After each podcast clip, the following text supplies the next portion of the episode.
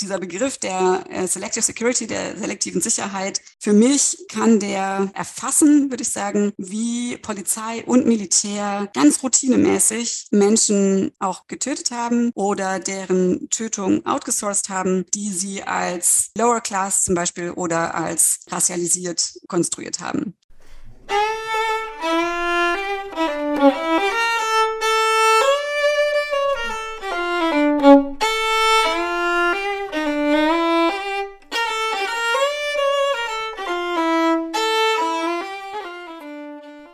Selektive Sicherheit im Krieg gegen die Drogen.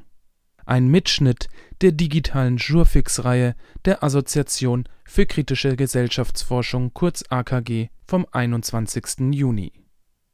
Herzlich willkommen zu einer neuen Ausgabe des Mosaik Podcast in der heutigen Folge hört ihr einen Beitrag von und mit Alke Jens, die über ihr Buch Selektive Sicherheit im Krieg gegen die Drogen – Kolonialität der Macht in Kolumbien und Mexiko sprechen wird. Im Fokus des Buches stehen dabei die Sicherheitsprojekte der 2000er Jahre, die in Prozesse der Landaneignung, veränderte Eigentumsverhältnisse und globale Kapitalakkumulation eingebettet sind. Dies hatte zur Folge dass unterschiedliche gesellschaftliche Gruppen mit unterschiedlich guten Zugängen zu den Staatsapparaten in dieser Zeit den staatlichen Diskurs über Kriminalität in entsprechender Weise und Ausmaß beeinflusst haben.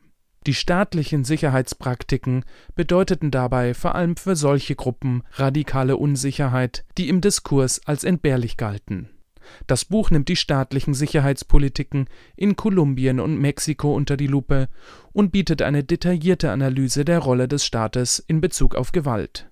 In welchem Ausmaß und für wen stellen Staaten Ordnung und Unordnung her? Welche gesellschaftlichen Kräfte unterstützen und treiben solche staatlichen Praktiken an vor dem Hintergrund dieser Fragen analysiert die Autorin Alke Jens in ihrem Buch den autoritären Neoliberalismus und verbindet dabei theoretische Konzepte zur Kolonialität staatlicher Macht mit kritischer politischer Ökonomie. Zu Beginn hört ihr Nikolai Huke, der die Veranstaltung moderiert hat. Hallo, herzlich willkommen noch einmal äh, heutigen, zum heutigen Jurfix der Assoziation für kritische Gesellschaftsforschung. Es ist mittlerweile der achte Jurfix. Und Thema ist heute selektive Sicherheit im Krieg gegen die Drogen, Kolonialität der Macht in Kolumbien und Mexiko. Und ich freue mich sehr, dass Alke heute hier ist und uns ihre Forschung zum Thema vorstellen wird. Alke. Hallo. Ja, vielen Dank, äh, Nico, für die Einleitung und für die Einladung. Ich äh, freue mich sehr und ich äh, schätze das sehr, dass ihr da seid, auch wenn es eine kleine Runde ist. Ähm, ich ja, bin beeindruckt, dass ihr nicht äh, draußen seid und Eis esst, sondern euch stattdessen ähm, hier mit diesem Thema beschäftigt. Ähm, bin wissenschaftliche Mitarbeiterin am Arnold-Bergstraße-Institut in Freiburg und ähm, dieses Buch ist entstanden im Grunde noch aus meiner Doktorarbeit. Was ich vielleicht als allererstes sagen muss, ist, ähm, dass ich ein Buch auf Deutsch geschrieben habe und veröffentlicht habe 2016, das sich auch schon auf meine Doktorarbeit bezieht. Aber ähm, dieses hier ist tatsächlich nochmal neu geschrieben. Also ich habe zwar teilweise gleiche Daten benutzt, aber ich habe alle Daten nochmal aktualisiert, ähm, bis auf meine Interviews. Ich habe sehr viel mit Dokumenten nochmal neu gearbeitet. Äh, es sind seitdem viele Sachen veröffentlicht worden, geleakt worden, ähm, zum Beispiel von Wikileaks ähm, zugänglich gemacht worden, die ich damals noch nicht bearbeiten konnte. Und ähm, ich fand auch, es war noch nicht alles gesagt. Und es ist tatsächlich auch so, dass ich äh, vor ein paar Jahren gefragt wurde von Ian Bruff, ähm, der ist an der Universität Manchester und ähm, hat eine Reihe herausgegeben bei Roman and Littlefield, äh, die nennt sich Transforming Capitalism. Und er hat mich gefragt, willst du nicht ähm, da auch was veröffentlichen? Und dann habe ich noch, mich nochmal dran gesetzt und es war aber sehr schnell klar, dass ich nicht einfach sowas machen kann wie eine Übersetzung dieses Buches, sondern dass ich im Grunde nochmal neu an Daten gehen muss und äh, neu daran arbeiten muss. Ähm, ich fand auch, dass ich vielleicht in diesem ersten Buch nicht ganz ausgeschöpft habe, was, da, was möglich war sozusagen mit dem, was ich äh, da hatte. Und ähm, das, was ist das Bild, das für mich das äh, besonders symbolisiert, ist dieses hier, das ich euch jetzt gerade zeige. Das ist ein Bild von einer Demonstration von äh, Zapatista Support Communities in San Cristóbal de las Casas in Chiapas in Mexiko im Anfang Mai 2011.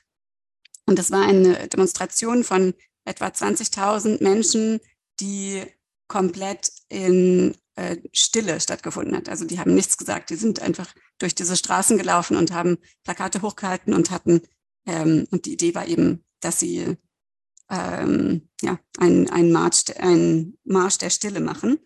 Und ähm, für mich symbolisiert dieses Bild sehr stark die Kolonialität des Staates. Und zwar erstaunlicherweise auch deswegen, weil die Polizei oder das Militär bei dieser Demonstration nicht anwesend war. Und also die, die, das Verhältnis der Zapatistas und der ähm, unterstützenden Gemeinden zum mexikanischen Staat ist sehr extrem schwierig. Und wir sehen das auch jetzt wieder unter einem sich progressiv nennenden Präsidenten, dass es sowohl staatliche als auch paramilitärische Gewalt und ähm, Überwachung äh, zunehmend wieder gibt gegenüber der Zapatistas und der Gemeinden, die die Zapatistas unterstützen.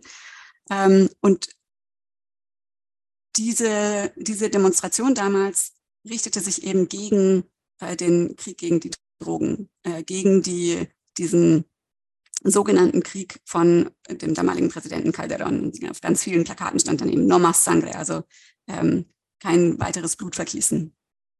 Wir sind, wir haben genug, estamos hasta la madre. Und sozusagen, das war so eine Motivation, da nochmal dran zu gehen und da weiterzuarbeiten. Was versuche ich also zu machen? Ähm, ich versuche in diesem Buch sehr viel stärker auf diesen Kolonialitätsbegriff abzuheben und das den zusammenzubringen mit Literatur zu, zum autoritären Neoliberalismus. Also ich versuche stärker Aníbal Quijano und äh, Stuart Hall zu verbinden mit ähm, einer materialistischen Staatstheorie, also von Pulanzas. Und damit eben versuche ich das zu verstehen, was da eigentlich passiert in Kolumbien und in Mexiko in den 2000er Jahren.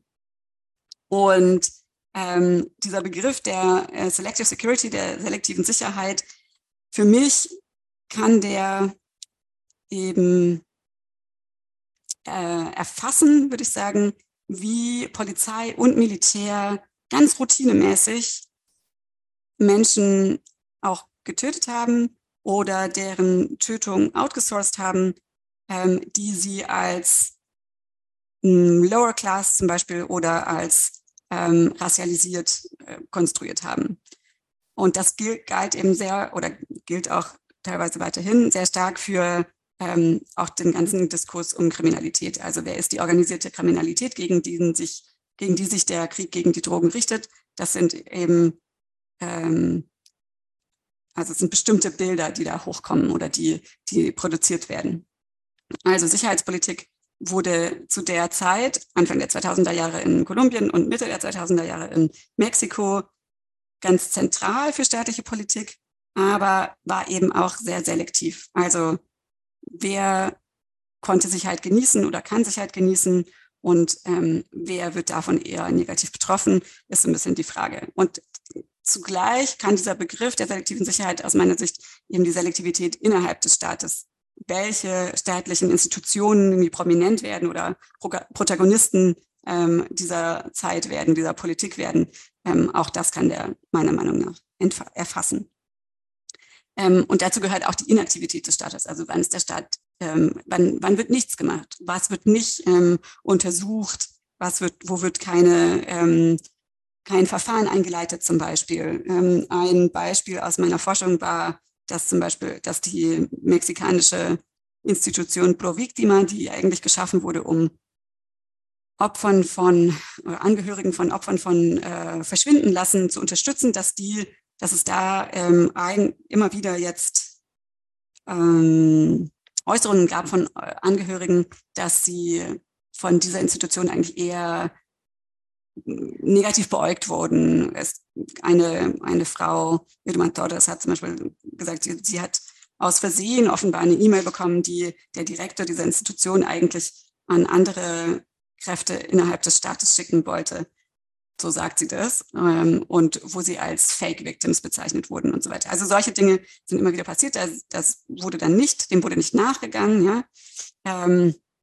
Oder ein Journalist, mit dem ich in Kolumbien sprechen konnte, zum Beispiel von seinem Sohn erzählt, der äh, ähm, ohne jegliche Grundlage festgenommen wurde und in Einzelhaft äh, dann saß und so weiter. Also so diese, diese ähm, Selektivität von dem, was gemacht wird und was nicht gemacht wird, das ist das, was mich interessiert hat. Und aber eben vor allem auch zu erfassen, wer ist eigentlich in der Lage, diese Art von Politik zu ähm, sowohl zu framen als auch zu beeinflussen. Ich habe mir ja angeguckt, ähm, wie das vonstatten geht, sowohl in Kolumbien als auch in Mexiko. Und ähm, man kann, ich würde sagen, ich kann sowohl eine zeitliche Kontinuität zeigen, und das mache ich in diesem Buch noch ein bisschen stärker in einem Ausblick, ähm, also eine Transformation, die über eine Konjunktur oder eine Legislaturperiode hinausgeht. Ähm, das sieht man auch zum Beispiel an dieser kontinuierlichen Bildsprache hier auf dieser Folie, wo ähm, Kampagnenbilder von Anfang der 2000er Jahre von Uribe, als der dann Präsident wurde, und dann von 2018 später und Bilder von dem ehemaligen Präsidenten Ivan Duque ähm, zu sehen sind. Also die äh, immer wieder sozusagen eine ganz ähnliche Bildsprache benutzen, die sich dann auf Uribe bezieht. Diese Kontinuität kann man sehen. Ähm, das zeigt auch, dass es lange nicht wirklich eine politische Kraft gab, die in der Lage gewesen wäre, ein alternatives Gesellschaftsprojekt zu entwerfen. Und das ist natürlich auch relevant, um aktuelle Dynamiken zu verstehen. Deswegen würde ich sagen, es lohnt sich, dieses Buch zu lesen, auch ähm, wenn sich das auf ähm, eine etwas zurückliegende Zeit bezieht. Also zum Beispiel, warum ist in Kolumbien Francia Marquez als Vizepräsidentin so unglaublich wichtig? Warum hat die so eine äh, enorme symbolische Rolle? Oder warum wendet sich eine, eine, breite gesellschaftliche Linke so vehement von López Obrador in Mexiko ab? Ähm, das würde ich sagen, das sind alles Dinge, die man sozusagen besser verstehen kann, wenn man diese Zeit äh, versteht, weil die enorm wichtig war für die, für die jetzige. Ähm, und dann ein paar Worte zu Vergleich und zu Juxtaposition, wie ich das äh, nenne, in Anlehnung an Juliet Hooker. Ähm, was als vergleichbar gilt, das ändert sich ja. Als ich angefangen habe, an diesem Thema zu arbeiten, haben mir Leute immer wieder gesagt, Kolumbien und Mexiko kann man gar nicht vergleichen, das ist ja völlig unterschiedlich. Das lässt sich gar nicht zusammen bearbeiten. Ähm, und dann später gab es aber diesen Diskurs, ach ja, Mexiko ist ja genau wie Kolumbien geworden, hat sich kolumbianisiert. Und beides, würde ich sagen, ist äh, falsch. Und was ich versuche, auch in diesem Buch, ist eher diese beiden Kontexte ähm, nebeneinander zu lesen und in Beziehung zueinander und zu einem so einem Art hemisphärischen Rahmen, ähm, so dass es nicht ein klassischer Vergleich ist. Ähm, das, das würde ich sagen, funktioniert nicht so einfach und äh, da gibt es natürlich auch, ähm, wenn wir aus der kritisch, aus einer kritischen Perspektive darauf gucken, ähm, würde ich sagen, Probleme mit so einer methodologischen Herangehensweise. Ähm, was ich in diesem Buch stärker versuche, ist zu, auch ein bisschen zu zeigen, wie diese beiden Kontexte und diese Regierungen miteinander zusammengearbeitet haben, voneinander gelernt haben und ähm, wie sich die aufeinander beziehen. Also das heißt, natürlich ist es nicht so, dass die im luftleeren Raum jede Regierung für sich entscheidet, sondern selbstverständlich müssen wir sehen, dass das globale Verbindungen gibt. Ähm, auch zu den USA selbstverständlich. Ähm, aber auch unter diesen, ähm, unter diesen Exekutiven beispielsweise. Also zum Beispiel Wikileaks ähm, Papers machen klar, dass es direkten Austausch zwischen diesen Präsidenten gab und so weiter. Also hier Calderon, äh, Calderon asked Uribe for advice. Um, Uribe emphasized Colombia's use of civilian informants, rewards and military counterintelligence und so weiter. Also ähm, Politiken, die man eher im Sinne von Counterinsurgency auch verstehen kann. Ich will jetzt gar nicht so viel länger reden eigentlich, ähm, aber ich will kurz zwei Einblicke geben in zwei Kapitel. Das eine ist, dieses, ist das Kapitel 5, wo ich ähm, mich beschäftige mit äh, Sicherheitsnarrativen. Und eines davon wäre, ähm, oder ein, ein, so eine Diskursfigur wäre der Patron. Das war in Kolumbien vor allem sehr ähm, präsent. So eine autoritäre oder so eine Figur mit Autorität, die die dich schützt, ähm, aber sozusagen im Austausch für Loyalität.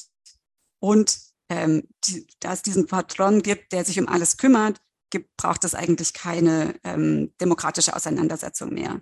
Ähm, das ist, sind so Diskurse, die in, die gerade in Kolumbien, aber eben auch in Mexiko sehr stark geworden sind in dieser Zeit. Und ähm, man kann es so ein bisschen auch äh, anhand von Interviews äh, mit Generälen ähm, sehen, wie diese Vorstellung von so einer ähm, militaristischen Stärke präsentiert wird und wie das aber zusammenhängt mit einer, mm, mit einer Haltung, die bestimmte Personen eben nicht mehr schützt und deren Leben für äh, ent, ähm, für, für disposable hält, also für äh, nicht notwendig, das in irgendwie wertzuschätzen. Ähm, das gibt es zum Beispiel dieses ein berühmtes Interview, das ein General namens Arturo Villa mit der äh, Tageszeitung Jornada geführt hat, äh, wo er sagt, when I get hold of a setter, also einer von diesen ähm, das ist eine, eine Gruppe der organisierten Kriminalität oder die, die in dieser Zeit sehr, sehr prominent wurde, vor allem in den Diskursen. Ähm, I kill him. I don't trust the federal police. Also dieser Mann ist Militär. Ne? Er, er vertraut aber der, äh, der Polizei nicht, because they don't kill. They, they only arrest. Also diese Art von, ähm, von Diskursfiguren und von, von diskursiven Präsentationen, von wie soll der Staat sich auch oder wie sollen staatliche Institutionen sich auch verhalten, gegenüber wem. Ähm, das ist was, was man ziemlich gut nachzeichnen kann und wo sich tatsächlich auch sehr viel überschneidet in beiden Ländern. Und wie ich das vorhin schon angedeutet habe, ähm, wer als kriminell gesehen wurde oder wer als zugehörig zu dieser organisierten Kriminalität gesehen wurde, ähm, auch das wurde teilweise konstruiert ähm, entlang von Racialisierung und äh, klassenbasierten Zuschreibungen. Ne? Also das ist schon auch relativ klar. So dass sich auch wieder andere, also Upper Class Mexicans zum Beispiel, ähm, von diesem Krieg ein Stück weit ähm, distanzieren konnten und ein Stück weit sozusagen das äh, von sich wegschieben konnten, dass das was mit ihnen zu tun hat. Und das zweite Kapitel, zu dem ich ganz kurz was sagen will, ist ähm, das Kapitel 7, weil mir das sehr am Herzen liegt, dieses Kapitel. Äh, da versuche ich nachzuzeichnen, wie sehr dieser Krieg gegen die Drogen zusammenhängt mit der Aneignung von Land und mit äh, der Kolonialität von Eigentum von Land. Also ähm, man kann sehr stark sehen, dass der, dieser sogenannte Krieg in dieser Zeit Politiken unterstützt hat, die ähm, Privateigentum als sozusagen das Nonplusultra präsentiert haben und die ähm, kommunale und kollektive Eigentumsformen als ähm, Bedrohung eigentlich präsentiert haben. Also das sind die Diskurse, aber das hat natürlich materielle Auswirkungen. Also tatsächlich ähm, sieht man sehr stark, dass ähm, in Mexiko beispielsweise das Militär genau da seine Präsenz ähm, erhöht hat, wo staatliche Stellen ähm, Bergbaukonzessionen vergeben haben. Ähm, also das ist häufig Land, das eigentlich indigenen Gemeinden zugeschrieben wurde als kollektive, mittels kollektiver Titel. Ähm, und tatsächlich sieht man auch, dass zum Beispiel in 2012, dass da, da ist ein Jahr, wofür ich Daten äh, gefunden habe, ist, dass Bergbauprojekte, die als ähm, besonders strategisch und wichtig für den Staat, äh, auch legal, auch rechtlich präsentiert wurden, dass praktisch wöchentlich es Enteignungen gab, ähm, für, also für, um solche Projekte zu ermöglichen. Gerade Enteignungen von äh, Ejido-Land, also das ist äh, gemeinschaftlich verwaltetes, nicht unbedingt gemeinschaftlich bewirtschaftetes, aber gemeinschaftlich verwaltetes Land, das es gibt aus äh, sozusagen, das sich ergeben hat aus der mexikanischen Revolution Anfang des 20. Jahrhunderts. Und in äh, Kolumbien sehen wir was Ähnliches, nämlich dass zum Beispiel ähm, in den äh, frühen 2000er Jahren, also als Uribe an die Macht kommt und diese, diese militärische Offensive des Kriegs äh, gegen die Drogen äh, richtig Fahrt aufnimmt, dass da die äh, Landwirtschafts- oder die Agrarbehörde massiv anfängt, ähm, Titel abzuerkennen, also la kollektive Landtitel abzuerkennen. Zum Beispiel ähm, kann man nachzeichnen, dass zwischen 96 und 2002 das in 80 Fällen passiert ist. Aber zwischen Februar und März 2003 in 134 Fällen. Also, so dass es ganz klar ist, der Staat hat da ähm, sozusagen in dieselbe Kerbe geschlagen wie paramilitärische, gewaltvolle Aneignung von Land und Vertreibung. Da gibt es verschiedene andere Zahlen, aber das, dabei belasse ich es jetzt mal. Ich will auch wirklich nicht äh, sehr viel länger reden. Und ähm, ich glaube, das gibt vielleicht so zwei kleine Einblicke in, in die Daten, die ich dann nochmal aufgearbeitet habe. Es ist also für mich ziemlich klar, dass man sehen kann, dass der Krieg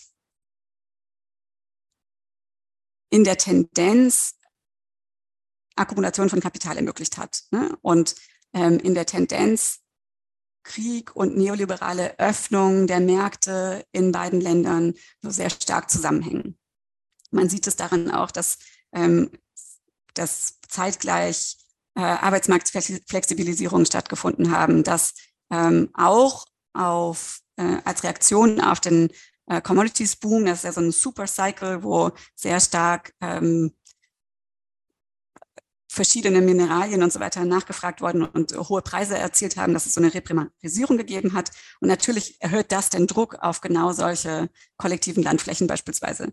Und ähm, wenn dann der Staat aber natürlich in die, die, die gleiche Politik fährt, die beispielsweise ähm, bewaffnete Akteure ähm, machen, dann, äh, dann sieht man halt, dass, dass es da so eine ganz enge Verbindung gibt. Also äh, gerade in Kolumbien kann man auch nachzeichnen, dass die äh, Militärs, dass staatliche Institutionen manche Praktiken übernommen haben, also sozusagen eingehegt haben, die in der Zeit davor von paramilitärischen Akteuren äh, übernommen wurden.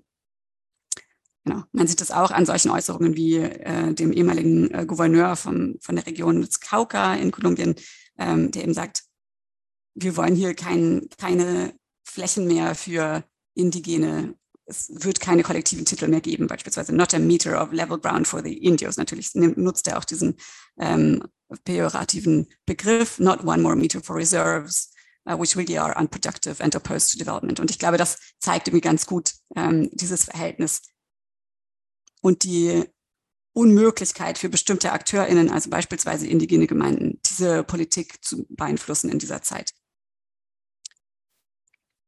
Genau, ich glaube, ich würde es dabei tatsächlich belassen und ähm, freue mich auf äh, eine Diskussion und Fragen und Kommentare. Vielleicht sind ja auch Leute dabei, die sich mit diesen Themen schon mehr beschäftigt haben. Und ähm, genau, danke nochmal für die Einladung.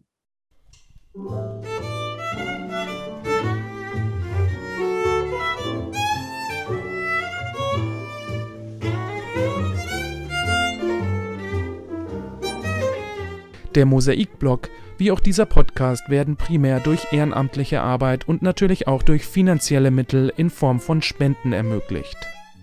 Alle Infos zum Thema Spenden findet ihr online unter www.mosaik-blog.at.